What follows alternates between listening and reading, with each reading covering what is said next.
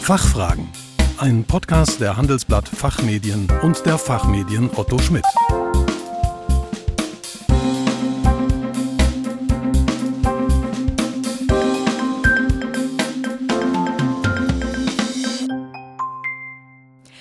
Hallo und herzlich willkommen bei den Fachfragen. Sie hören Antworten und Handlungsvorschläge zu aktuellen Themen aus Wirtschaft, Recht und Management. Mein Name ist Kerstin Pferdmenges und heute geht es um die Frage, was bringt Legal Tech eigentlich?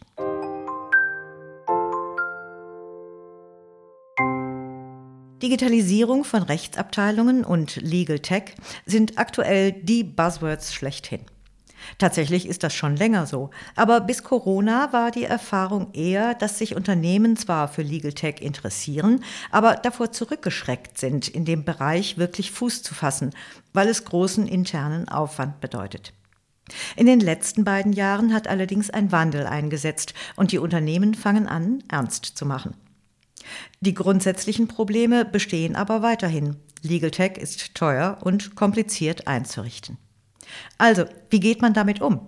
Welche Lösungen gibt es, damit Unternehmen eben nicht mehr in Schreckstarre verfallen bei dem Gedanken an Legal Tech? Darüber möchte ich mich jetzt gerne mit Dr. Georg Berger unterhalten, CEO von Clarius Legal. Vor sieben Jahren hat er den Legal Service Provider gegründet und schon damals einen der beiden Fokusse auf Legal Tech gelegt. Der andere Fokus ist der Bereich Legal Outsourcing.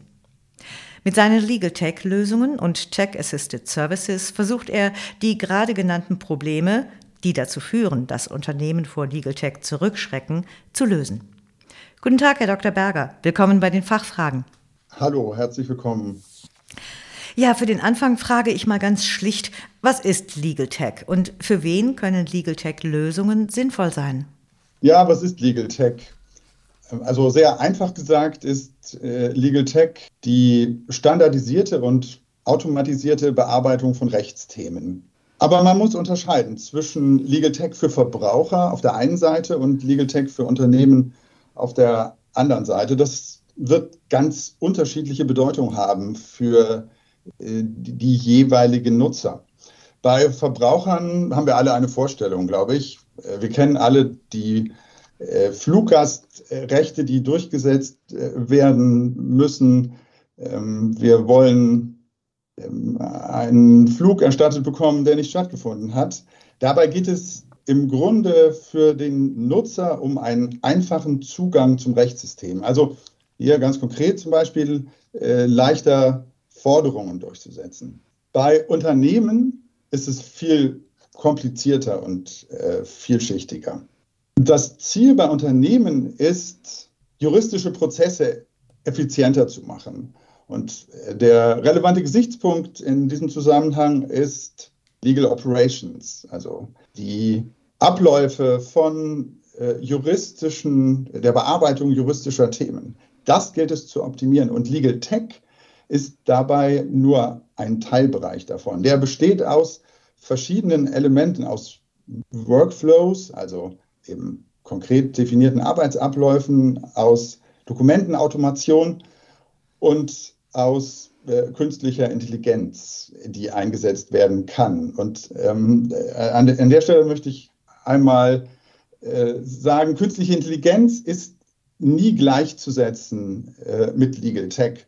Künstliche Intelligenz kann ein Element sein von äh, Legal Tech, aber tatsächlich sind wir vielfältig äh, noch ähm, nicht so weit, dass äh, wir äh, Legal Tech mit äh, künstlicher Intelligenz gleichsetzen könnten. Unternehmen müssen insgesamt im Bereich Legal Tech das nachvollziehen, was viele andere Arbeitsbereiche in der Vergangenheit äh, vorgemacht haben. Ich glaube, dass der juristische Bereich, zum Beispiel im Vergleich mit dem HR-Bereich, äh, deutlich hinterherhängt. Für welche konkreten Probleme haben Sie mit Legal Tech denn schon Lösungen geschaffen? Zum Beispiel mit unserem Lieferkettentool. Ich habe gesehen, dass Sie neulich äh, erst einen Podcast äh, dazu hatten, den ich äh, begeistert äh, gehört habe. Ähm, das heißt Lieferketten-Sorgfaltspflichtengesetz. Das ja. muss sich mal auf der Zunge zergehen lassen. Kein Mensch ähm, außerhalb der juristischen Welt kommt auf die Idee, irgendein solches Wort zu kreieren. Lieferketten-Sorgfaltspflichtengesetz. Ich kann es kaum aussprechen, ohne es abzulesen. Das ist so ein typischer Fall, wie er in den letzten Jahren ganz oft auftritt. Die Politik entdeckt immer wieder Bereiche des äh, täglichen Lebens, denen äh, sie gerne nachjustiert und überträgt Unternehmen bestimmte Verpflichtungen. Hier haben wir äh, ganz konkret äh, die Verpflichtung zur Einhaltung äh, von Menschenrechten und Umweltstandards. Das ist natürlich löblich, ähm, aber Unternehmen müssen das jetzt über die gesamte Lieferkette hinweg sicherstellen. Und das klingt schon nach einer großen Herausforderung. Was muss da passieren? Es müssen Daten bei den äh, Lieferanten äh, angefragt werden. Also nehmen wir an, Mittelständler wird 1000 Lieferanten haben. Also haben Sie schon mal mit 1000 Unternehmen zu tun, die ihre Informationsnachfrage irgendwie beantworten müssen. Dann müssen diese angefragten Daten irgendwie verarbeitet werden. Die müssen dann wiederum ausgewertet werden. Mit dieser Auswertung müssen Sie irgendwas tun. Gegebenenfalls müssen Verträge angepasst und äh, neu verwaltet werden. Vielleicht ähm, werden Verträge ähm, im Unternehmen ohnehin schon verwaltet, also ist das nichts Neues, aber die Verträge müssen vielfältig angepasst werden. Und damit das keine singuläre äh, Sache ist, müssen sie äh, auf Dauer die äh, Situation monitoren. Also sie müssen aus öffentlichen Quellen gegebenenfalls äh, nachvollziehen, ob sich irgendwelche Veränderungen ergeben haben und äh, vielleicht auch, ob das alles stimmt. Und da haben wir eine äh, Lösung erarbeitet, ähm, ein, ein Audit-Tool äh, zunächst einmal, auf das alle Lieferanten zugreifen äh, und ihre Informationen, die wir abfragen, dort eintragen. das Tool wertet von selber aus. Dann kommen wir zu dem Punkt, wo gegebenenfalls äh, Verträge neu verhandelt werden müssen nach einem bestimmten Standard. Dort nutzen wir unseren äh, Vertragsgenerator und binden das in Workflows ein. Und äh, schließlich haben wir eine äh, KI-gestützte Auswertung öffentlicher äh, Quellen äh, dran gebaut, sodass wir auf lange Sicht, also dauerhaft, die Ergebnisse äh, korrekt halten. Ja, ich greife mal dieses Stichwort Vertragsgenerator auf. Äh, das ist, glaube ich, ein Beispiel, das sich ganz gut nachvollziehen lässt. Ähm, können Sie mal schildern, wie so ein Tool funktioniert? Gerne.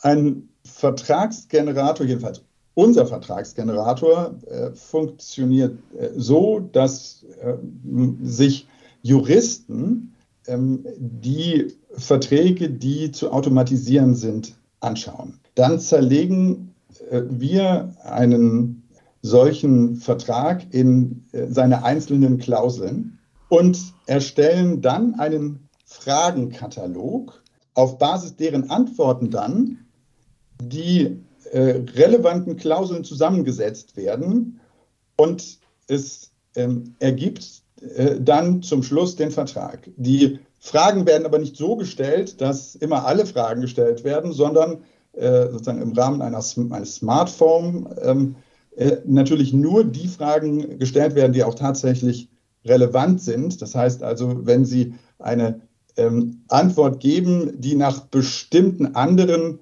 ähm, äh, Fragen schreit, dann kommen diese Fragen und ansonsten aber nicht.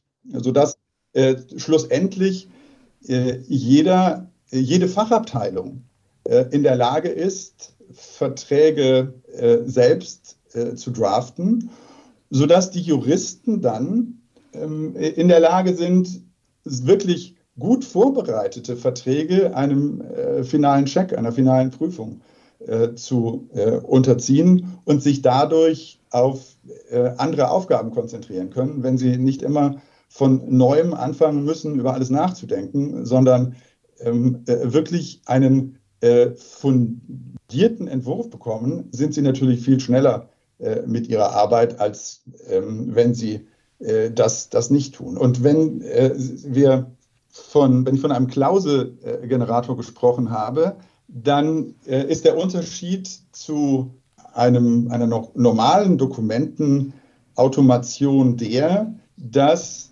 sämtliche Klauseln aller Verträge äh, zusammengefasst werden, sodass äh, man, wenn man sozusagen mehr als einen äh, Vertrag hinterlegt hat, ähm, auf alle Klauseln, die hinterlegt sind, zurückgreifen kann, sodass sich ähm, schnell auch ganz andere Verträge erstellen lassen, als die beiden zum Beispiel, die hinterlegt sind oder jedenfalls einen sehr ordentlichen Entwurf ähm, sich erstellen äh, lässt, weil man eben auf die Klauseln und nicht auf einzelne Dokumente zugreifen kann. Und da lässt sich sogar äh, ein Chatbot zu denken, ähm, wenn Sie nur genug Klauseln hinterlegt haben, mit dem dann die Fachabteilung äh, gemeinsam diskutieren kann, äh, welche Vertragsklauseln müssen denn äh, jetzt zu welchem Zweck hinein. Das äh, ist gar nicht äh, weit entfernt. Das könnten wir zum Beispiel bauen. Mhm. Ja, und wie schwierig und damit teuer äh, ist es denn, Legal Tech Tools wie eben zum Beispiel so einen Vertragsgenerator in die unternehmenseigenen Prozesse einzufügen?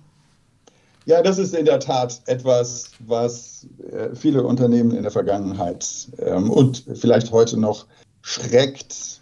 Das hat zwei Komponenten. Zum einen muss, um ein Legal Tech Tool für Unternehmen handhabbar zu machen, dass es wirklich etwas bringt, muss ein relevanter eigener Aufwand ähm, passieren. Ähm, wenn, nehmen wir nur das einfache Beispiel eines äh, Vertragsgenerators. Die Unternehmen haben natürlich eigentlich alle ihre bestimmten Muster und auf der Basis dieser Muster äh, werden dann Verträge äh, verhandelt. Wenn der Vertrags, wenn so ein Vertragsgenerator irgendetwas bringen soll, dann muss man natürlich im Vorfeld durchdenken, äh, welche Varianten kommen denn in Frage und muss diese ähm, nicht ad hoc im Einzelfall, sondern einmal abstrakt vor die Klammer gezogen äh, beantworten und äh, Regelungen dafür finden. Das heißt also, wir haben mit äh, jedem Tool, was man aufsetzt, äh, einen initialen eigenen Aufwand. Dass wir hinten raus signifikant Arbeit sparen werden als Rechtsabteilung, das ist in dem Moment, in dem ich landunter bin ähm, äh, und sowieso nicht weiß, wo mir der, der Kopf steht, will nicht sagen herzlich egal, aber es ist jedenfalls äh, schwer, sich dazu zu motivieren. Also diese, dieses Problem der, der dauerhaften Überlastung von Rechtsabteilungen, ähm, äh, da beißt sich die Katze in den Schwanz, führt mhm. dazu, dass äh, sie sich äh, nicht selbst um diese eigene Entlastung kümmern. Einige Unternehmen haben, ähm, also gerade die, die sehr, sehr großen, ähm, haben dagegen gesteuert und haben wirklich eigene Legal Operations ähm, Abteilungen äh, geschaffen, die sich genau mit solchen äh, Fragen beschäftigen. Also wie können äh, Rechtsabteilungen effizienter werden und ähm, gerade solche Legal Operations Abteilungen setzen dann auch ähm, äh, Vertragsdokumentenautomation um. Ähm, diese Arbeitsüberlastung ist aber nur ein Gesichtspunkt. Der zweite Gesichtspunkt sind die Kosten. Ähm, Legal Tech ist ähm, nach meiner Erfahrung mit Unternehmen heute äh, immer noch viel zu teuer, gemessen an dem, was Unternehmen häufig im Einzelfall sparen werden. Ähm, ich habe schon öfter von äh, General Counsel gehört, die gesagt haben, na, bevor ich mir ein Legal Tech Tool für eine ganz bestimmte Anwendung anschaffe und dafür, ähm, keine Ahnung, 1000, 2000 Euro im Monat zahle, da stelle ich doch lieber eine Teilzeitkraft ein, mit der bin ich doch viel flexibler. Die kann nicht nur diese eine Sache, die kann viel mehr. Und wenn Legal Tech das nicht beantwortet, dann werden wir ähm, relativ lange brauchen, äh, bis wir ähm, Einzug in die Unternehmen finden. Denn das lässt sich für viele Unternehmen schon äh, wirklich, äh, wirklich hören. Äh, wenn ich nicht ähm, 200, 300 Verträge von ähm, ein und derselben Art habe, ähm, sondern vielleicht nur 50, dann ist das, äh, muss man sich das sehr, sehr, sehr genau überlegen, ob man ähm, ein, eine so teure Investition äh, geht. Und äh, wir haben daraus gelernt und äh, für uns äh, definiert, dass unsere Legal Tech-Anwendungen, die wir anbieten, ähm, alle äh, kosteneffizient sind. Also unser Vertragsgenerator beispielsweise kostet 150 Euro im Monat. Ähm, äh, und äh, den, äh, dann können Sie ihn auch wirklich ähm, nutzen, so viel Sie wollen. Und wir arbeiten, was, was Workflow-Management angeht, ähm, auf der Basis von Office 365, äh, was sowieso bei den meisten Unternehmen vorhanden ist, sodass wir eben gucken, dass wir ähm, die, die Kosten in einen ähm, sinnvollen Rahmen zu dem Nutzen für die Unternehmen stellen. Legal Tech ist kein Selbstzweck, sondern es geht immer darum, ein bestimmtes Problem zu lösen. Und wenn ich das Problem nicht kosteneffizient für die Unternehmen löse, dann wird es, äh, das, das ist zwar eine schöne Lösung, aber die wird nicht genutzt werden. Hm. Ja, verstehe. Herr Dr. Berger, zum Schluss noch ein Blick in die Kristallkugel. Wie sehen Sie die Zukunft von Legal Tech? Ah, ich habe es vorhin schon gesagt. Ich glaube, dass sich im Rechtsbereich äh, eine Entwicklung vollzieht, die in, in anderen äh, Bereichen schon längst passiert ist. Die äh, Juristen sind sehr konservativ. Und ähm, auf der anderen Seite haben wir, was Nutzung von künstlicher Intelligenz angeht, zwar nichts, was für den äh, juristischen Bereich besonders äh, gilt, aber eben ist es eine gesamt, gesellschaftliche Entwicklung. Das heißt also, auch hier ähm, werden wir äh, Juristen äh, mit dieser Entwicklung mitgehen müssen. Es gibt einfach keine Sonderlocken für Juristen. Juristen halten sich immer gerne ähm, für etwas Besonderes.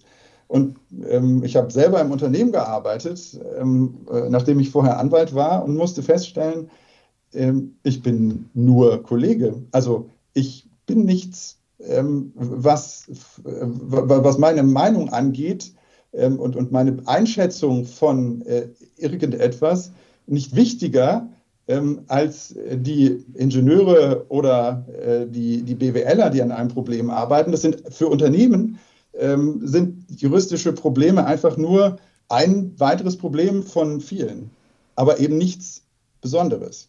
Und wenn wir uns angucken, dass wir in, in Zukunft alle davon ausgehen, dass äh, wir autonom fahren können und äh, wenn, wenn man sich dann vergegenwärtigt, dass ähm, es dabei um Leben und Tod geht, um die Entscheidung, wird ein Fußgänger, wird der ein oder der andere Fußgänger überfahren und wir aber trotzdem davon ausgehen, dass autonomes Fahren äh, selbstverständlich kommen wird, dann kann ich mir nicht vorstellen, dass die Prüfung von Standardverträgen ähm, im juristischen Umfeld wirklich dauerhaft ein Problem sind, wenn sie denn mit künstlicher Intelligenz erfolgen sollen. Da sind wir einfach ähm, so weit hinten in der Kette der Bedeutung ähm, äh, als Juristen, wie wir uns das selber gar nicht vorstellen können. Also ich bin ganz sicher, dass Legal Tech ähm, in der ähm, in, in, einer ganz intensiven Ausprägung, einschließlich eben der Nutzung von ähm, äh, künstlicher Intelligenz, auf der Matte steht. Und es lohnt, glaube ich, auch immer einen Blick ins Ausland, wenn wir uns ähm, einmal äh, auf die Reise nach China äh, begeben, dann können wir feststellen, dass es in China die Klage per App gibt. Es gibt Internetgerichte. Es gibt äh, Gerichte, äh, Gerichtstermine per Videochat und ähm, die äh, Arbeitszeit der Gerichte wurde dort um, um 60 Prozent reduziert und die Verfahrensdauer um 50 Prozent. Und bei uns drucken wir die ähm, klagen aus und ein Gerichtsdiener fährt die Handakten mit einem Wagen über den Gerichtsflur. Das ist nicht die Zukunft. Herr Dr. Berger, man darf wirklich gespannt sein, wie und auch in welchem Tempo es hierzulande weitergeht mit Legal Tech. Ich bedanke mich ganz herzlich für Ihren Besuch bei den Fachfragen und für Ihre Infos und Anregungen. Herzlichen Dank. Liebe Zuhörerinnen und Zuhörer, Weitere Informationen zum Thema Legal Tech gibt es in unserer Zeitschrift Rethinking Law. Den Link dazu finden Sie wie immer in den Show Notes. Hoffentlich konnten wir einige Fragen klären. Vielen Dank für Ihr Interesse. Tschö und bis zum nächsten Mal. Fachfragen. Ein Podcast der Handelsblatt Fachmedien und der Fachmedien Otto Schmidt.